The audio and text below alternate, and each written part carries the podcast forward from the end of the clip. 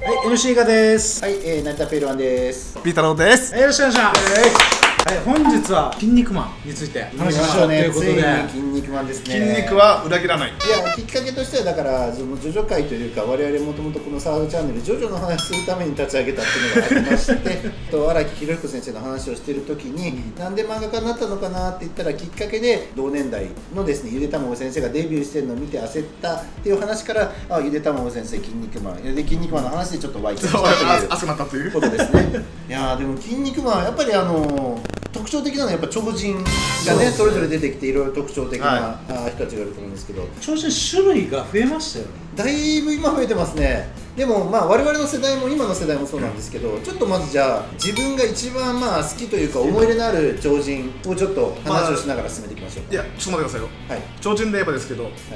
超人っていうので言えば、やっぱりあの投稿ができたじゃないですか。投稿が。投稿。みんなみんなが考えた超人っていうのをはいはい筋肉マンで。便器便器マンとかですよね。はっいうんていうやっぱりやっぱそそこの方の超人を募集するってことでやっぱりあの筋肉マンが売れたっていうのも大きいと思いますし、読者参加型の漫画ってことですよね。えだって今で言えばまさにこの YouTube でコメントとかそのネットでコメント持っててもそうそうそうそう。先駆けですよねそう最悪です。もう読者の意見を聞いれるっていうかリスナーだリスナーさんいろいろ言ってくださいね僕たちに。すごいですよねでも本当にあの昔今の時代にですねもしそういうのを知ってたとしたら、なんか23投稿してると思いますもんそしてますよね。今やってる筋肉マンってもう投稿はないんですかね超人こんな超人がいたら多分2000の時あったと思いますよ。ありました多分ですけどね。あのなんかがん頑張りたいですねどんな超人出すかですけどね、まあですそよねの前にまず今いる超人の中でこの超人が好きっていうのが今まで今今ままででですねだから言ったらもうジョジョ以上の歴史があるわけですよ筋肉マンってだってもそうですよねそうですねだから1980年かだからよほんと40年ぐらい、はい今もう筋肉マンの歴史がある中でどの超人にどういった心をまあ裏で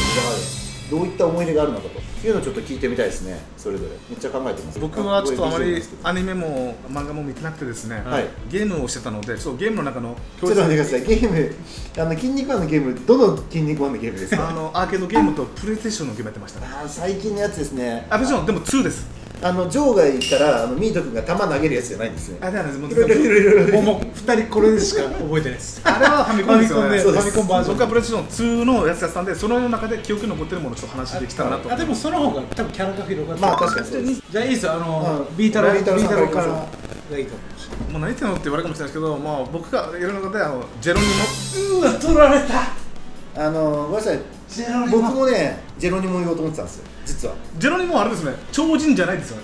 おっしゃる通りです。あの、アマゾンのやつでしたっけ仮面ライダーで言えば、ナンバー3、あ V3 みたいな感じですよ。あのお任せします解説は。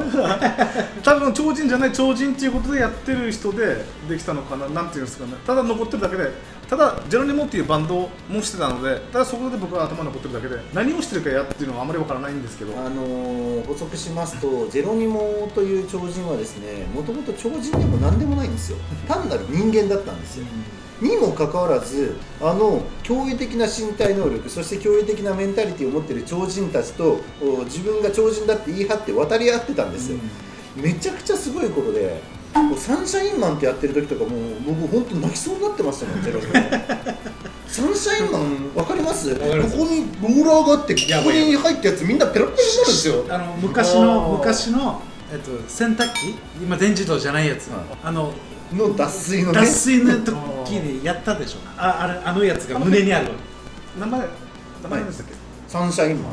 け、でピラミッドの人とかなんですけどああのサンシャインマンって変形型なんであー人間の形をしててここにローラーがある形をしてたりいろんな形になれるんですけどまあねあのすごいんですよジェロニモというねあの人超間は人人間というか、まあ、結果的には超人に最後なったんですけどね超人の門みたいに超人の試練をくぐり抜けてじゃあなれるんですななったんですだからドラゴンボールでいうクリリンですそうですそうですそうそうそうそそううそうそう ですまた攻撃方法がかなり特殊でしてアパッチのおたけびというおたけ美容室ですおたけびをする何んででしすたっけあそうですあーって言ってその空気振動で相手を震わすっていう攻撃方法なんですこれはババキっていうガイアのやつああがまあそうですね近いです近いですあのあれが何が効くのかなみたいなところも含めてやっぱそのある意味非力なんですよなんだけど超人と渡り合ってまあ戦ってたっていうところは確かにジェロニモのすごいところだなってことは言おうと思ってたんですよああらもう魅力的ですよ僕はただ覚えてるっていうだけでやっぱりちょっと漫画はあんまりいないのでちなみになんですけどそのゲームの中ではジェロニモってどんな活躍をするキャラクターだったんですかあ僕がやってるプレイステーション2では出なかったんですよあ出てこなかったんですかでもプレイステーションじゃなくてですねあのー Windows XP の時にはいうん格闘ゲームって作れたんですよはいただただ無料っていうかあの RPG 作るとかあったじゃないですか、はいあの格闘技作るっていうのがあってそこですごいのがゆでたまご先生にファンがゲーム作りたいんですけどいいですかって言ったら2つ返事で OK って来てて、何でもやっていいよって言って作ったゲームがあるんですよ、はいで今はもうこれ動かないっていうか、まあ、動かそうのは動かせるんですけど、まあ、XP の話なのでこの中で出てくるんですけど、今言った本当に肉弾戦と、おたけびはあったかわかんないですけどもう本当に殴る蹴るですですねまあそうでしょうね人間ですからねなんて言ったってジェロニモは人間だったっていうシーンがあるんですけど結構衝撃的だったの覚えてますよ、間にそうですねだって人間だもんっていう人間なんですよだもってい本当うにだもんじゃあそれじゃあ次でエンジェルさんの自分はロビン・マスクあ彼はヒールに行ったり、あはいもう本当にいろんな顔を持ちながら、はバラバラになったりとか、はいい、はわゆる主役を支えるキャラとしてはむちゃくちゃ重要なキャラロシいアの名脇役ですそうよロシアのやつなんロですシねアじゃないえ、えーとイギリス系ですイギリスですよシンシン騎士なんです騎士あのなんかこれは誰でしたこれあウォーズマンなんウォでーすズマよンあウォーズマンウォーズマンはロシアの出身はちょっとなんか出身地がいまいちよく分かんなくいなやっんとかのやっぱ赤い霧みたいな技があったじゃないですか先日の赤い霧それはブロッケンジュニアで、はいブロあッケンれジュニアはドドイツです、ドイツですベ今ルリンの赤い屋根ですか今ら今のはイギリスですイギリスのイギリス代表のあはいなのであの騎士がつける昔の中世ヨーロッパの鎧みたいな見栄もう出えてこないですかよっねこいいキャラクターでしたよねやっぱりかっこいいのに、エースになりそうなのにヒールになったりとかヒいールになろるんな役回りするこれあの幕までちょっと話したと思うんですけど、まあ、ヒールにもなれるっていうのは、レスラーとしては一流の証だしちゃんとした人間性を持ってる証なんですよ、あの一般の一般のプロレス界でもヒールになれる人っていうのは良識のある人なんですよ、うん変な言い方なんですけど、そうじゃなかったら悪者できないんですよ本当に頭のおかしい人は悪者させちゃいけないんですよ本当の最後パスはでもだから長野っていうのはちゃんとしたやつなんですよ長野正弘はちゃんとしてるんですよ本当にあのそうですねこの間で引退した飯塚選手っていうのはね、飯塚選手なんかもう普通の人なんですよいやめちゃくちゃいい人なんですよなるほどじゃないとああいうちょっと気違いじみた、あのプロレスラーを演じることはできないわけですよ、まあ演じるってことですよねそうなんですいやそれはそうですよだからあの普通に正規軍にしかいないやつの方が危ないですずっと正規軍のやつは危ないと思ってくださいなプるほロどレスなるラほどプロレスの世界においてヒールターンしてない人はちょっと危ないですずっだとデビだュだってーもうそれで言ったら100年に一人時代えータナピーとかもそうですよねあーまあそうですねあいつもちょっと抜あ抜けてるというかですね多分やばいっす、まあ、キャラクターもあるんですけどね、はいその新日本プロレスの売り方みたいなところもあるんでしょうけどあの鎖までしたとあーうまかったですねただいいやつです超いいやつですいいやつですよマカブ一回一緒に飲んだことありますけどいいやつそいうでいす人ですよ、はい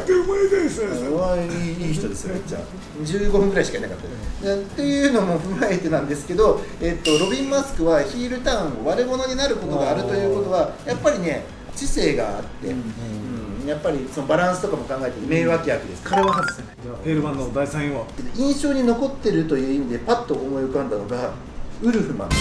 待ってください僕それそれは僕のナンバー2でした生津なんですけ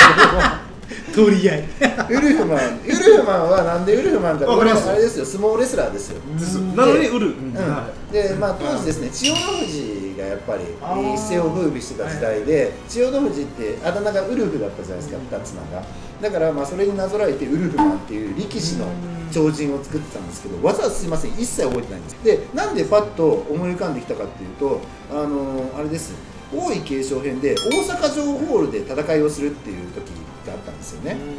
で、えーその時にあの強敵のオメガマンって出てきたんですけどオメガマンにその正規軍というか正義の筋肉マンチームがやられかけている時に応援に行かなきゃいけない正義超人が大阪城に向かうシーンがあるんですよで向かうシーンの先頭を切ったのがこのウルフマンだったんですへえそれだけの話です 一コマ 大阪城に向かうぞっていうあれとこあれだろあれでだあのマラソン大会でスタート出し切るやつだウルフマンがあの言ったら他の超人に比べたらもうあの相撲レスラーなんで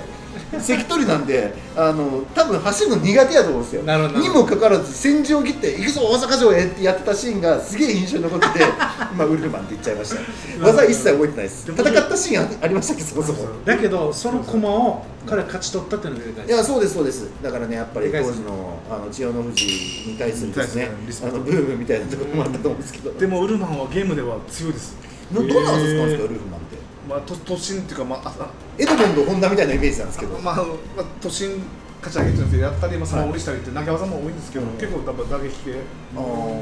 ー張りとかもあって結構強いキャラでしたよまあ、確かに普通の、あのー相撲取りの関取の人でも多分強いと思うんですけど超人と渡り合いぐらいなんですけどそれがさらに超人能力を身につけてるわけですから何何万パワーか分かんないですけどもうさらに倍ですよそれは強いですね